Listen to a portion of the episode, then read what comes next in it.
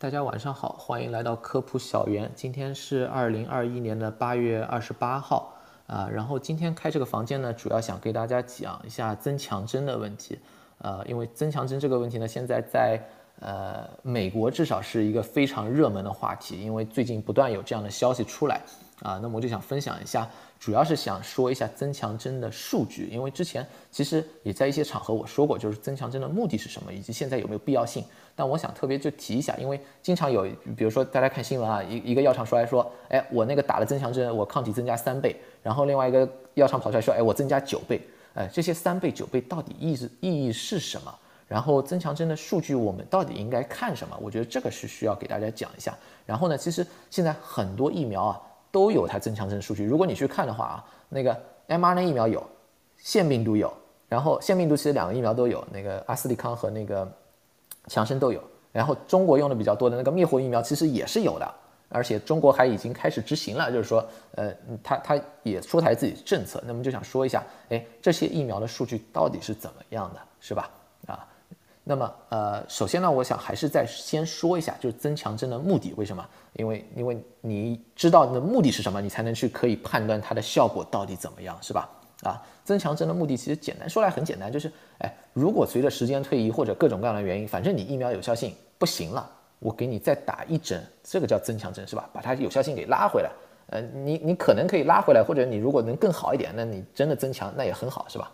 啊。现在对于新冠来说呢，有两个因素可能是导致就是疫苗的有效性出现下降的，我们需要考虑增强针。为什么呢？一个是随着时间的推移，疫苗的保护作用可能出现下滑，这也是很正常的，是吧？不是所有的疫苗都可以起到终身保护的，这个我们就知道。你比如说破伤风的话啊，那么十年你打一针，是吧？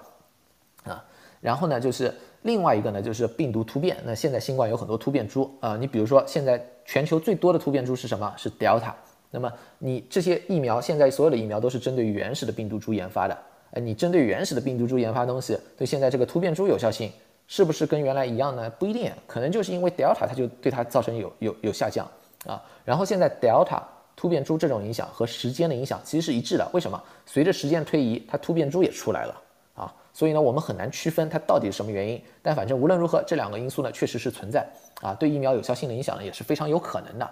啊，不过要说呢，就是有没有影响，然后影响到什么程度，是需要分别去分析的。为什么这么说？就是疫苗的保护作用是体现在几几个层面上面的啊。比如说呢，就是大家经常要要区分的，就是防护重症与防止感染，就是两个完全不同的概念。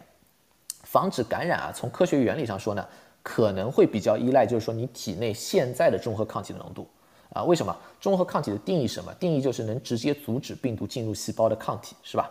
啊。然后呢，防止感染的时候会发生什么情况？就是一个病毒引发感染，可能所需要的时间很短，特别是像 Delta Delta 它和那个细胞的亲和力很强，所以它很快就能进入细胞，很快就能感染你。那你这个很短的时间内，你能依赖什么？你其实依赖的不光是中和抗体的问题，是依赖你现在体内有的中和抗体，甚至是现在你体内病毒入侵你那个地方，那个地方有多少中和抗体，是吧？啊，所以呢，这个其实是挺困难的。为什么？因为这个你是相当于跟那个病毒比谁速度快啊，是吧？如果它病毒就是比较快，或者你一下子碰到的病毒量就是比较多，那你可能就是来不及阻止它感染，这完全是有可能的，是吧？啊，那防护重症不一样，因为防护重症是什么？就是说你想从感染到你的疾病的发生到造成严重伤害，这是一个时间过程。这个时间过程里面发生什么？病毒要复制啊，它不可能光靠它进来两个病毒，它靠两个病毒能把一个人搞成重症吗？不行，它得复制。那复制是要时间的，这个时间呢？那病毒进来之后，人体的免疫系统就会被调动，是吧？特别是打过疫苗的，因为它有免疫记忆，这时候它可以充分调配它的免疫记忆啊。那么它有很多可以帮助它。它有中和抗体是吧？然后呢，它有记忆细胞，这些记忆细胞，呃，记忆 B 细胞呢，可以分化啊，形成那些可以产生中和抗体的细胞，那样一下子就把中和抗体高低度给拉上很多了。就是说，它不再依赖你当时那个时刻那一点中和抗体，它可以产生很多中和抗体。然后还有呢，就是 T 细胞，我们经常说细胞免疫，细胞免疫可以干什么？它可以清除掉那些哎被病毒感染的细胞，阻止病毒进一步扩散，是吧？它有很多方式来防止你发生重症。你在这个情况下呢，其实就是疫苗的有效性呢，可以有更多的主动主动权了。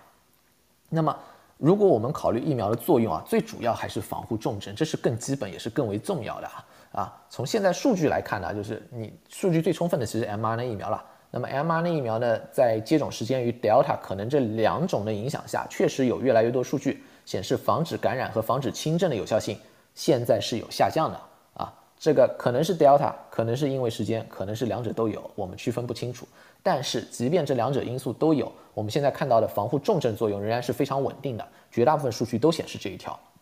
所以呢，这也是为什么现在增强针啊提出来之后呢，争议很大。大家如果看新闻，有些有些科学家可能说出来，我我没看出来这个必要，然后还说好像不太对，是吧？嗯，这这也是因为这个原因。那么我们今天就是不是特别想说这个必要性的问题，更多想讨论一下就是增强针的效果怎么样？因为它现在提出来了嘛，提出来大家就想你你增强针到底效果怎么样，是吧？啊，就比如说我刚才说到的，哎，某某疫苗打了第三针之后，抗体增加了很多倍，哎，你这个东西该怎么看啊？啊，然后这个没几天就隔出一个疫苗的新闻，这个今天这个疫苗说我有增强针数据，明天那个说我有增强针数据，是吧？啊。这个不同疫苗间啊，这些数据有没有共同点？我我觉得这个是比较关心的，也值得理一下。那我们现在就来说增强针的效果啊。首先，现在所有讨论增强针的效果都是基于抗体的增加，这是为什么大家看到都是抗体增加多少倍？那么这个是什什么概念呢？就是说，呃，就是说你你人体里面不是有那个中和抗体嘛？就是说你你打了疫苗之后有中和抗体，你随着时间的推移，这个会自然下降的。然后下降到，比如说他们经常说是六个月、八个月比较低了，然后给你再打一针增强针，第三针。它这个抗体又拉上去了，它给你说的是这个增加，然后它增加有时候呢是跟你第二针之后的一个高峰比，他说我比这个高峰还高多少啊？举一个例子，辉瑞是现在走的最快的，至少欧美这里面啊，在在美国这里走的最快，因为它干什么呢？它现在已经向 FDA 申请了第三针的使用了，呃，首先它申请啊没有被批准啊，呃，这个是两回事情，但它确实已经申请了，呃，具体数据数据没有公开，但他说了他的研究呢是三百零六个人，年龄呢是十八到五十五岁。接种完两呃，接种完两针之后啊，是四点八个月。这三百零六人是差不多五个月到八个月之间接种了第三针，然后接种完第三针之后，他平均给跟踪了两点六个月，就是三个月不到一点时间。那么中和抗体低度在第三针后的一个月，就相当于这个高峰期，是第二针后的高峰一周的一周后的高峰的三点三倍，是吧？啊，那么这是辉瑞的数据。其实莫德纳也有，莫德纳呢之前他发表了是。你给他之前接种完两针的人，半年就是六个月之后接种一半剂量的第三针，然后如果看就是他看的其实是一种对第六一四 G 带这个突变的，但其实这个呢就和原始病毒株差不多。如果看那个中和抗体低度啊啊，第二针后的七天中和抗体低度呢是这些人里面呢平均是一千五百左右中和抗体低度，这是一个就是数值了啊。那么这个是第二针之后的高峰。打完第三针之后两周，它是四千五百左右，哎，看上去是不是也跟辉瑞很类似？是三倍啊！这是用原始疫苗的半剂量，然后他那时候呢还做了一个针对贝塔突变株，就是在南非比较多那个突变株，做了一个新疫苗，它也是用的是一半剂量，就是因为它全剂量是一百微克嘛，以前，它那个实验呢都用五十微克，结果也是类似的，就是说你你用这个疫苗和用那个疫苗结果差不多，然后这里面呢每组是二十个人，然后它是分，嗯嗯，它它就是。二十个人的数据，那强生呢？前两天也公布了一个数据，大家可能新闻上看到了啊。他呢就是说说九倍那个，那他是怎么回事情呢？他这个呢是十七个人啊，十八到五十五岁，研究的人真的很少啊啊。他其实是什么呢？他其实是有一批人啊，他从临床试验开始，他就一直给他们观察，看他长期抗体变化那个研究里面来的啊。他抗他看到呢中和抗体呢长期变化呢和我们目前已知的 mRNA 疫苗很不一样，为什么呢？因为 mRNA 疫苗呢，是它那个就是一开始有个高峰，然后开始下降，是吧？那他经常跑出来说，我六个月、八个月那个下降很多了，是吧？我就要开始打第三针。那强生不一样，强生他看了半天呢，他八个月综合抗体就没什么变化，实际上就没有显著的显著变化啊。那么这个和 mRNA 疫苗疫苗不一样，但人很少情况下，他还是给他们打了第三针。打第三针结果是什么呢？就是他只做出了结合抗体，他还不是中和抗体，因为他就是不他。不是看那个就能中和病毒能力，他就看你能不能哎结合到病毒上面这个蛋白的能力啊，是吧？这类抗体最后看出来就是结合抗体啊，接种完第二针之后，结合抗体增加到了第一针之后的九倍啊。还有另外一组人，这是就是打两针一模一样的强生疫苗，就是六个月之后，呃八个月之后打打那个一模一样的疫苗。还有另外一组人，他是呃这组人呢稍微多一点，十八到五十五岁五十人，六十五岁以上二十五人，他们打的什么？他们打了。就是原来剂量的四分之一剂量的一针作为增强针，那个抗体增加多少？也结合抗体啊，增加六到八倍，其实增加也很多啊，跟九倍真的是差不多的啊。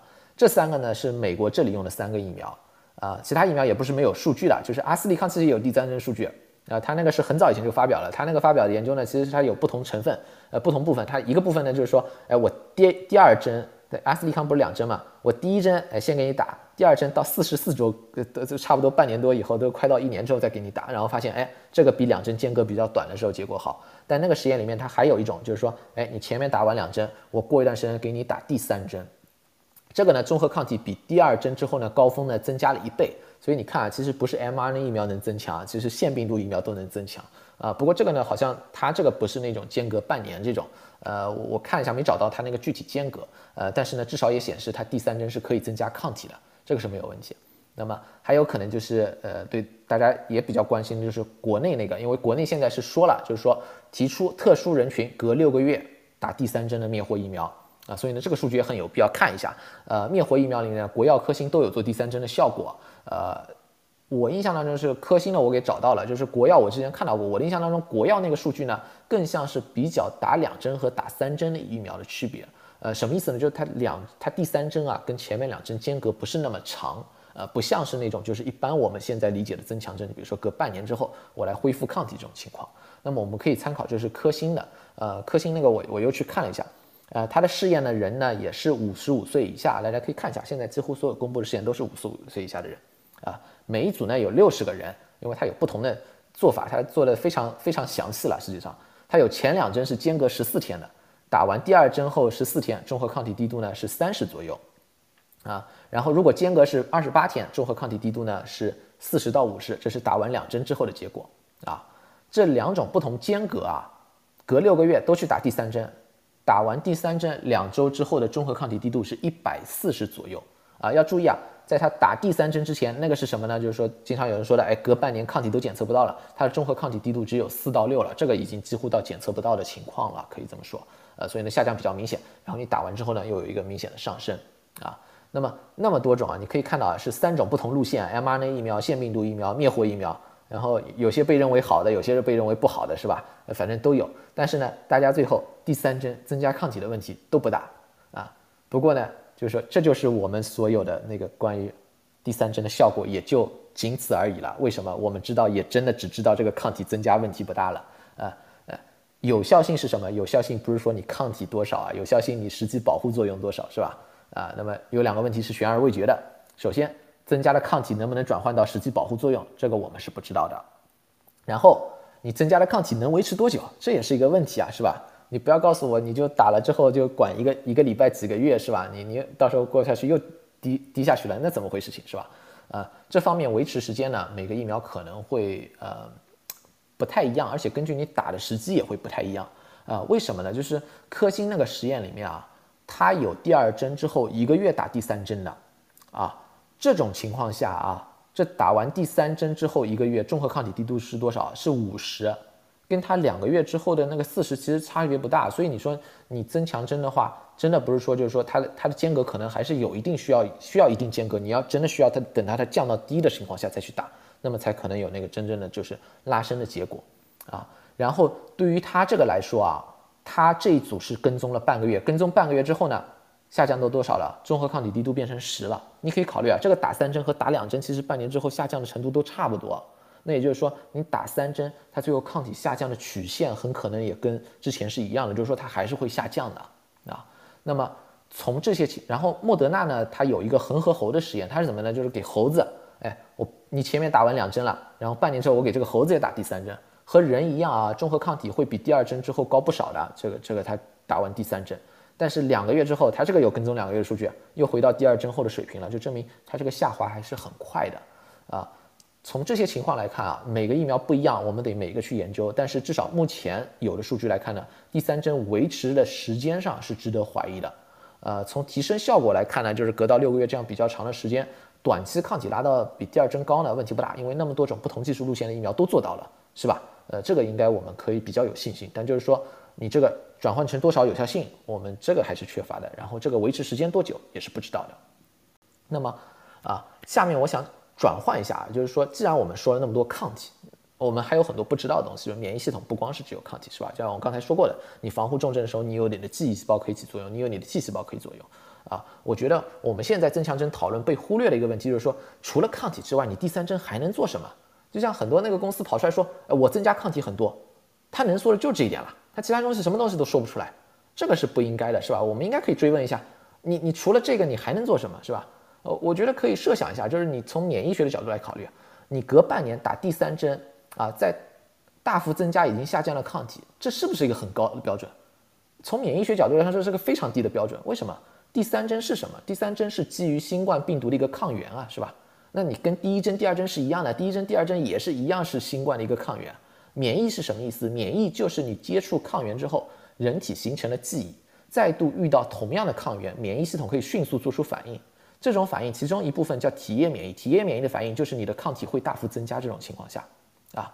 我觉得现在我们把那个两个很正常的免疫反应在特殊化，为什么呢？什么情况？一是接触抗原，在免疫记忆建立以后，在没有再遇到抗原的情况下，抗体在体内会是下降的。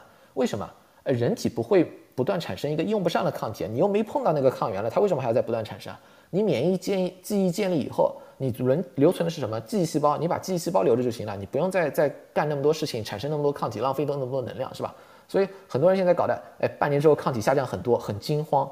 呃，就觉得很奇怪，呃，这个是必然的一个自然现象，就没必要把这种事情搞那么大惊小怪了嘛。你要不下降，那反而是件挺奇怪的事情。就像那个强生那个没下降，其实是挺奇怪的，应该是跟他那个疫苗本身有有一点，他的那个腺病毒那种载体有有特殊的关系。一般来说，那个下降才是正常的。然后是免疫建议记忆建立起来以后，再度遇到抗原，比如说第三针疫苗啊，抗体又大幅增加，这个也是很正常的。现在很多人被搞得好像这是一件很了不起的事情。呃，这其实就是一句废话。为什么？因为你免疫记忆建立了，你再遇到抗原会发生什么情况？原来那些记忆细胞、记忆 B 细胞会迅速分化，然后复制成为大量可以产生抗体的细胞。那些细胞干嘛？它产生抗体啊。所以你自然有很多中和抗体了。你把抗体低度拉到很高的水平是很正常的。呃，所以现在一些公司跑出来说啊，隔六个月我第三针效果可好了，抗体拉的可高了。呃，这都是废话。为什么？如果你这个时候你你打你半年之后你打第三针，那个抗体拉不上去。那问题是你的疫苗可能就没有建议免疫激励啊，你可以考虑一下，你现在是给他第三针遇到一个抗原，那如果你遇到病毒，你疫苗是用来干嘛的？你是防止那个病毒给你治病的是吧？那你遇到病毒之后你怎么办？你难道就靠你体内那点中和抗体吗？你肯定要有免疫记忆啊，你肯定要把你的抗体拉上去啊，那否则你碰到抗体的时候，你那个抗呃碰到病毒的时候，你那个抗体拉不上去，那你不就在那儿躺平了吗？等于是说，是吧？所以这两个是很正常的一个事情，就没必要就搞得好像这是一个。第一个是很大惊奇、大惊小怪的，第二个是个很了不起的成就，真的都不是啊，啊，那个对增强针的研究和标准呢，都不能停留在这个上面，这个是最基础的一个免疫反应了，就告诉你我的疫苗有免疫反应是吧？那你你不能这么来是吧？我们要考虑的就是除了抗体拉升外，第三针啊，或者对于强生来说那是第二针是吧？因为它之前是打一针，对整个免疫以及免疫记忆的影响，免疫记忆其实有两个方向考虑，一个是长期性。呃，另外一个呢是记忆的强度或者完善性。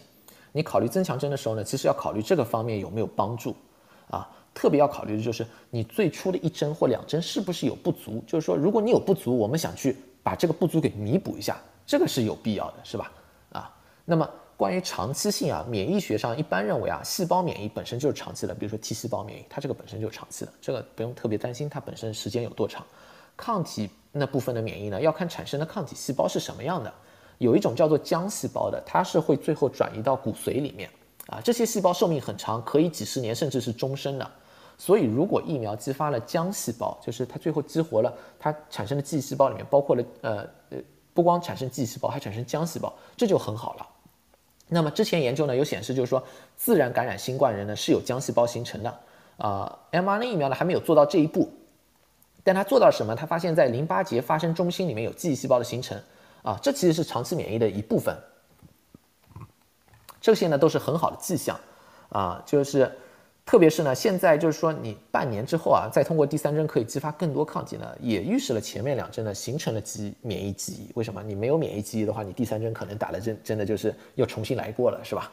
啊，然后免疫记忆还有一个表现是什么呢？就是浆细胞会长期产生抗体，啊，它这个产生抗体低度不会很高，因为浆细胞一般都比较少。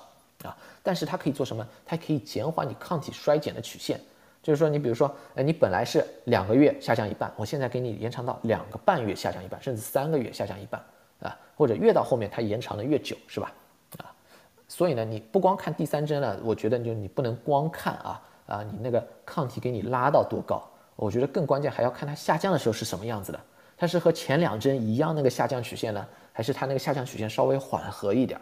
如果你下降曲线稍微缓和一点呢，可能你在激发免疫记忆啊。如果呢，你你你这个真的就和前面走一样的曲线呢，呃，那个可能就是说你你你没有增加更多的免疫记忆，不是说那样就有问题啊，那样可能就说明你之前的免疫疫苗接种已经很好了，你的免疫记忆已经非常完善了，因为免疫记忆不可能不断的提升的，它肯定有一个就是峰值的，啊，这这个时候呢，你你可能就要考虑啊，呃，你增强针的呃收益和必要性呢，你要重新考虑一下，因为可能就更多的在免疫记忆完善性上的收益呢不太很多。然后另外一个方面呢，还要考虑就是免疫反应的完善性。嗯，你前两针不是形成记忆细胞嘛？那么现在问题是你第三针能不能把这个数量给提高一下，或者增加它识别抗原的多样性？为什么要增加识别的多样性？因为我们现在不是遇到遇到越来越多的突变株嘛？你增加了识别的多样性，我们对突变株的呃防御能力就有提高了。如果打了第三针，在这方面有提高了，那么这第三针就不再只是一个抗体量的提高，因为我们现在看来看去就是抗体量的提高嘛，啊，而且呃，如果你你在这方面有提高，那就是变成一个接种效果的一个提高，是吧？是有一个质的提高了，啊，这方面呢，我觉得最近有两篇呃论文呢研究是比较深入的，都是关于 mRNA 疫苗的啊，但对所有的增强针呢都值得思考，都需要去做这样的研究啊。一篇呢是来自一个纽约的研究组。它探讨的是呢，mRNA 疫苗接种者体内抗体识别广度，还有记忆细胞的记忆 B 细胞的进化，它是完全就是从抗体这个角度来说的，啊，这个研究呢，它就比较了 mRNA 疫苗第一针、第二针之后，在抗体质量这方面呢，包括中和病毒的能力，也就是一个叫 potency，还有一个叫丰度，就识别抗原的广度，就是 breadth 那个问题是吧？啊，变化发现什么呢？就是第一针到第二针之后啊，这两个方面还有点进展，第二针之后就没什么长进了。那么和自然感染相比呢？自然感染，那你你在感染在挺长期时间这方面还有变化，还有在一个进化的过程。也就是说，它识别的抗原的广度越来越广啊。这个呢意味着什么？这意味着就是你打完第二针之后啊，这个都没有多少进展了。你打第三针啊，很可能只是提高一个抗体的数量啊，别的呢不可能指望太多。就是你抗体的质量这方面，大家就不要指望太多了。另外一篇呢是就是也是呃这个更近发表是宾大的一个研究组发表，我这个认我认为这篇呢是更全面分析了 mRNA 疫苗接种后整个免疫记忆的形成，啊这个研究比了三类人，一类是没有感染过新冠的人打 mRNA 疫苗，第二类是感染过就是康复者打 mRNA 疫苗，最后一类是感染过的但没有打疫苗的，看看这些人在抗体变化、记忆 B 细胞变化还有 T 细胞免疫这三个免疫反应的不同方面的区别。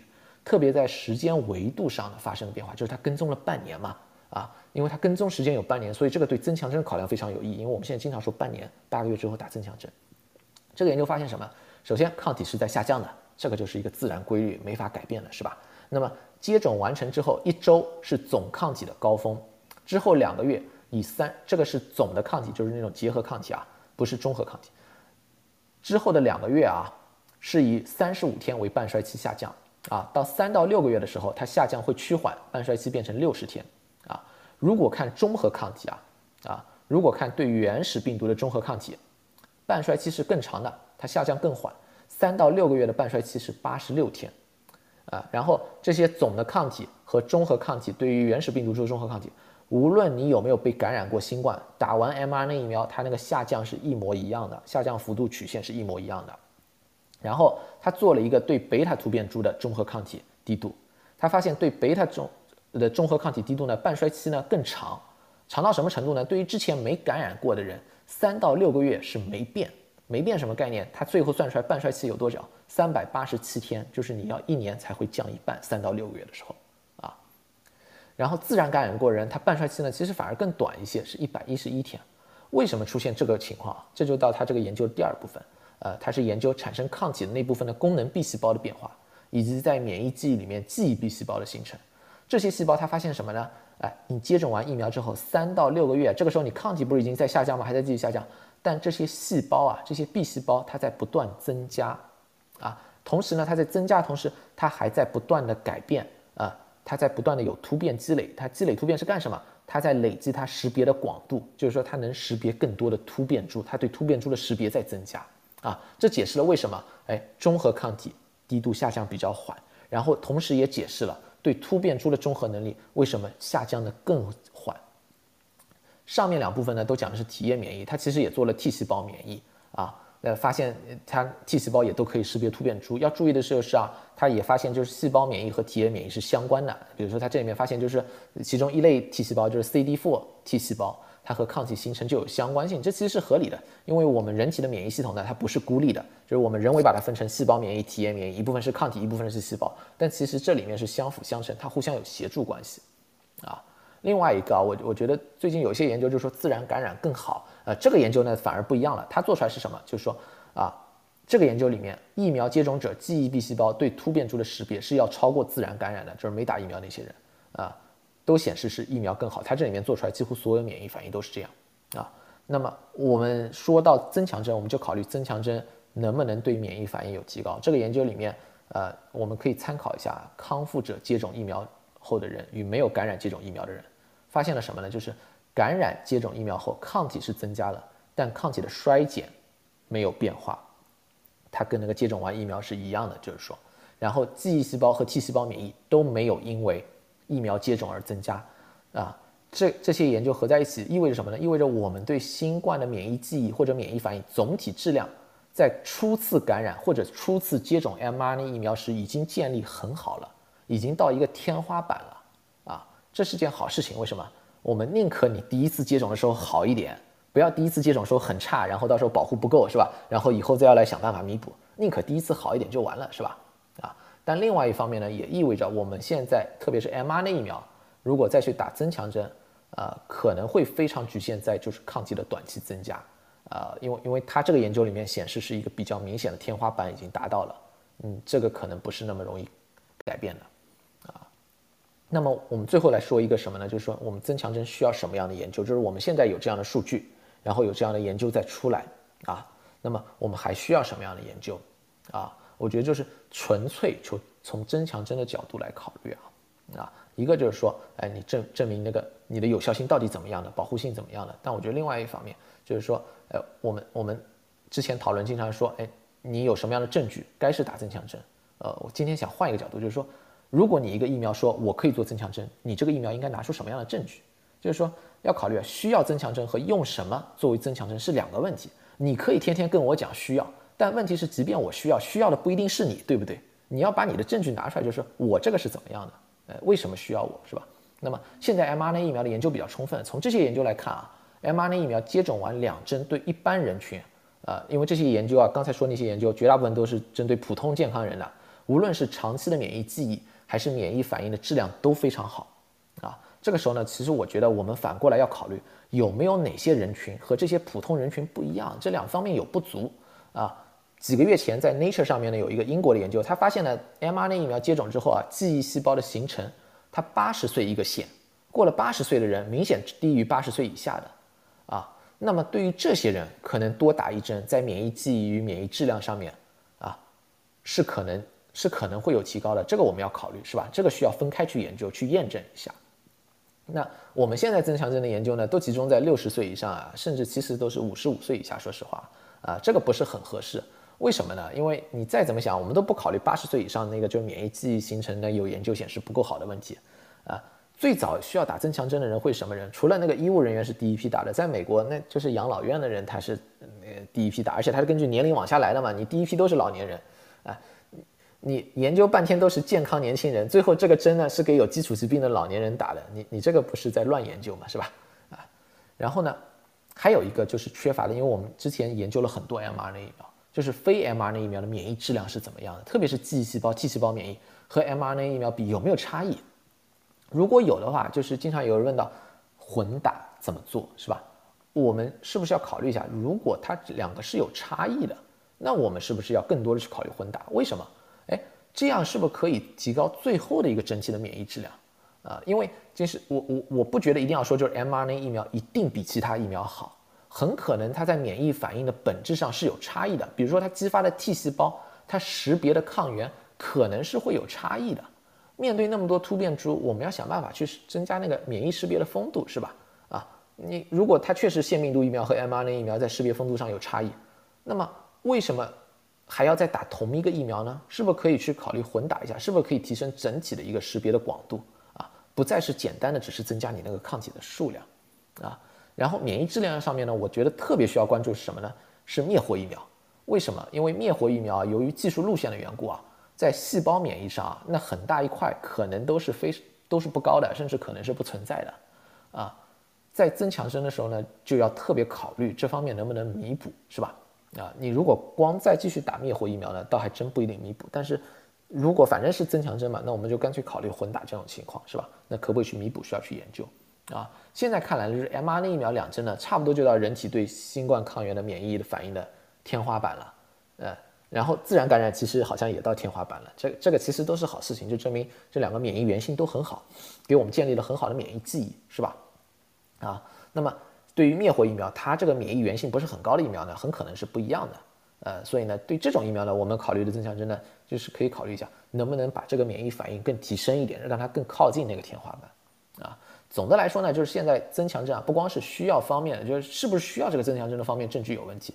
增强针本身效果方面也需要更多的证据，啊，这方面呢，我个人觉得呢是需要就是监管机构来制作，啊，要有更多的一个标准给制定出来。现在是严重滞后的这方面，为什么呢？因为我们现在看到爆出来的数据是非常乱的，比如说辉瑞走到最前面，他是拿了三百多人的数据，结果来说我来申请 supplement，呃 SBLA 了，这是什么概念？就是它这是正常药品上市的程序，它之前不是 BLA 光批了嘛？它现在 supplement BLA，它就是说我我再补一点，啊，那么。SBLA 的标准和 BLA 不一样，但是增强针的它的 SBLA 的应该什么标准？我觉得这个 FDA 要自己搞清楚，你不能人家说我我先过来，我我先来搞一下试试，是吧？呃，你你要先先先搞清楚，你 FDA 要自己设定一个标准，是吧？呃，甚至就是先定下来，我到底现在还是做那个紧急使用授权的增强针，还是说我允许你正常普通上市，像辉瑞这样来申请 SBLA？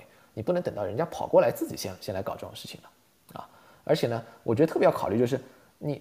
推出的你使用的最先的使用的人会是老年人，但你现在这个实验做的其实都是年轻人，啊，嗯，他 FDA 之前是说过有免疫桥接可以做增强针的，但是哪怕按免疫桥接的反应来看的话，你这个人群选择好像也有点问题，你这个都不一定合适，是吧？然后呢，莫德纳呢，他还在做什么？他还在做全剂量的，因为他之前是在做半剂量的嘛，那他现在考虑我要做个全剂量，再比一比这个全剂量和半剂量怎么样？我我觉得这种事情呢，你你就是应该监管机构。主动把自己想看到的实验内容说清楚，把自己的标准给说出来，否则呢就变成什么？几个药厂自己在闷头搞，然后差不多的时候呢，我来看看你监管机构的底线到底是什么。比如强生啊，那个其实有点搞笑，他是拿了十七个人的数据，而且呢，他十七个人还没有中和抗体，人家好歹是做了中和抗体，他做的是结合抗体，跑出来就是说，呃，我要和我我我现在有增强针数据，我要和监管机构来沟通了，哎，这个很有问题的，因为。呃，这个事情本身是很大的，因为政府之前说了嘛，九月二十号是预计开始使用增强针的时间。你九月二十号到现在一个月都不到了，时间非常紧迫，我们能获得的数据其实是非常有限了。你一定要就是你干脆把那个标准和要求都公布出来，我们就尽量按照这么做。否则的话，大家都在做什么？几几个厂其实都在做什么？就在考虑我怎么用最小的努力赶在九月二十号之前我给混过去。为什么你现在有一个 deadline 啊，是吧？那那我就我我我就看我我怎么样，呃，最少努力，我就我就把这个市场给拿下来嘛，是吧？现在增强针的标准啊，其实我都觉得他那个设九月二十号这个都相当荒唐的。为什么？我们可以考虑一下儿童试验的要求。FDA 之前是要求 mRNA 疫苗儿童试验增加人数，然后要考虑延长跟踪时间。为什么？因为儿童感染风险有，但发展成重症的风险低啊，所以呢，它在收益风险的考虑上是不一样的。哪怕是紧急使用授权，注意儿童那个是紧急使用授权，它的标准都要和成年人不一样。大家想一下，增强针是给谁用的？打完疫苗的人用的。这些人什么特点？感染风险有，但重症风险降低了，因为现在疫苗对重症保护还是非常好啊。所以你可以考虑一下，跟儿童的情况真的有点类似的。所以你你不能那个儿童你要增加标准，到了成年人这里了，其实都是一样的情况，你反而把那个标准再降低了啊。而且呢，随着就是现在疫苗上市越来越多啊，标准应该是越来越严的。增强针要考虑的是，就是说你用的你的情况是疫苗已经大量上市，针对的人群又有一定免疫保护的人了，你不能把这个标准降的降的实在太低了。你比如说十几个人跑出来说我这个算是增强针的数据，这个有点太过分了。其实，特别是啊，我我就觉得现在真的就是没有特别充分数据的时候啊，就在开始说我们要开始使用增强针，这个作为政策本身是一个错误。为什么现在就是包括强生那么那么仓仓促的就跑出来说它的数据，也是因为这个时间，就是他已经定了，我一个月不到了，你你还能怎么样？你一个月不到之后能拿数据出来吗？不行啊。你只能现在这个时候，那有什么就是什么了嘛？啊，这个是非常有问题的。你想想看，三期临床试验结果出来之前啊，美国这里有人就说了，我我在什么时候之前一定有疫苗上市，是吧？啊，那个是政府里面说的，那个行为是非常错误的。呃，你现在同样的道理啊，你在监管部门审核之前就说我们什么时候开始计划做增强针了？呃，虽然他后面加了，就是说要基于监管部门审核的前提，但他这个说法本身就有那个误导性的嘛。你不能政府虽然是换了，不是同一个政府。但一样，这个行为都是有错误的，而且现在也在为这个错误埋单。为什么呢？因为大家现在都很混淆啊。你像之前就是说一开始说八个月，后来有新闻媒体报道说好像是六个月，然后大家每天都在吵是六个月还是几个月。呃，然后现在打了疫苗的人非常焦虑，为什么？哎，我五个月算不算？我四个月算不算？哎，那可能还有打的就是真的真的两三个月都在焦虑这件事情的。那么没打疫苗人在想。你你们那么焦虑，那我干脆就坚决不打了，打了还得跟你们再折腾第三针是吧？而且都都变搞得好像是现在都是在打了疫苗的人在传播病毒，打了疫苗的人在感染，所以大家现在想办法打解决解决打疫苗的人的问题，这个最后都是一个混淆，而且是一种错误的行为，实际上，啊，那么今天呢还主要就是分享一下增强针这些数据，大家可以看到就是说啊增加抗体没有问题，啊增加抗体最后这些能不能转化成效率效果呢？我我们现在还不知道啊，然后呢？呃，可能比较合适的时间呢，确实至少也可能是要要比较长时间，你你不能接种完光一两个月，那个肯定想也不用想，这个这个本身就是收益上也是比较低的。然后呃，收益能到什么程度啊？现有的研究看来啊，真真的好像收益的程度呢不会特别高，就是说你你你前两针的免疫反应其实是挺好的，这个要这是件好事情，但只不过说呢，就是说大家不要总觉得我前面两针是白打，不是这么回事情，前面两针打的效果非常好。第三针呢，可能只是暂时的一个增加一个抗体啊，这个呢，我他们很多人呢希望就是说，你把这个抗体增加之后，我把感染的防护也在拉伸，但具体能不能做到呢？这个其实是不知道的。好了，那么今天就。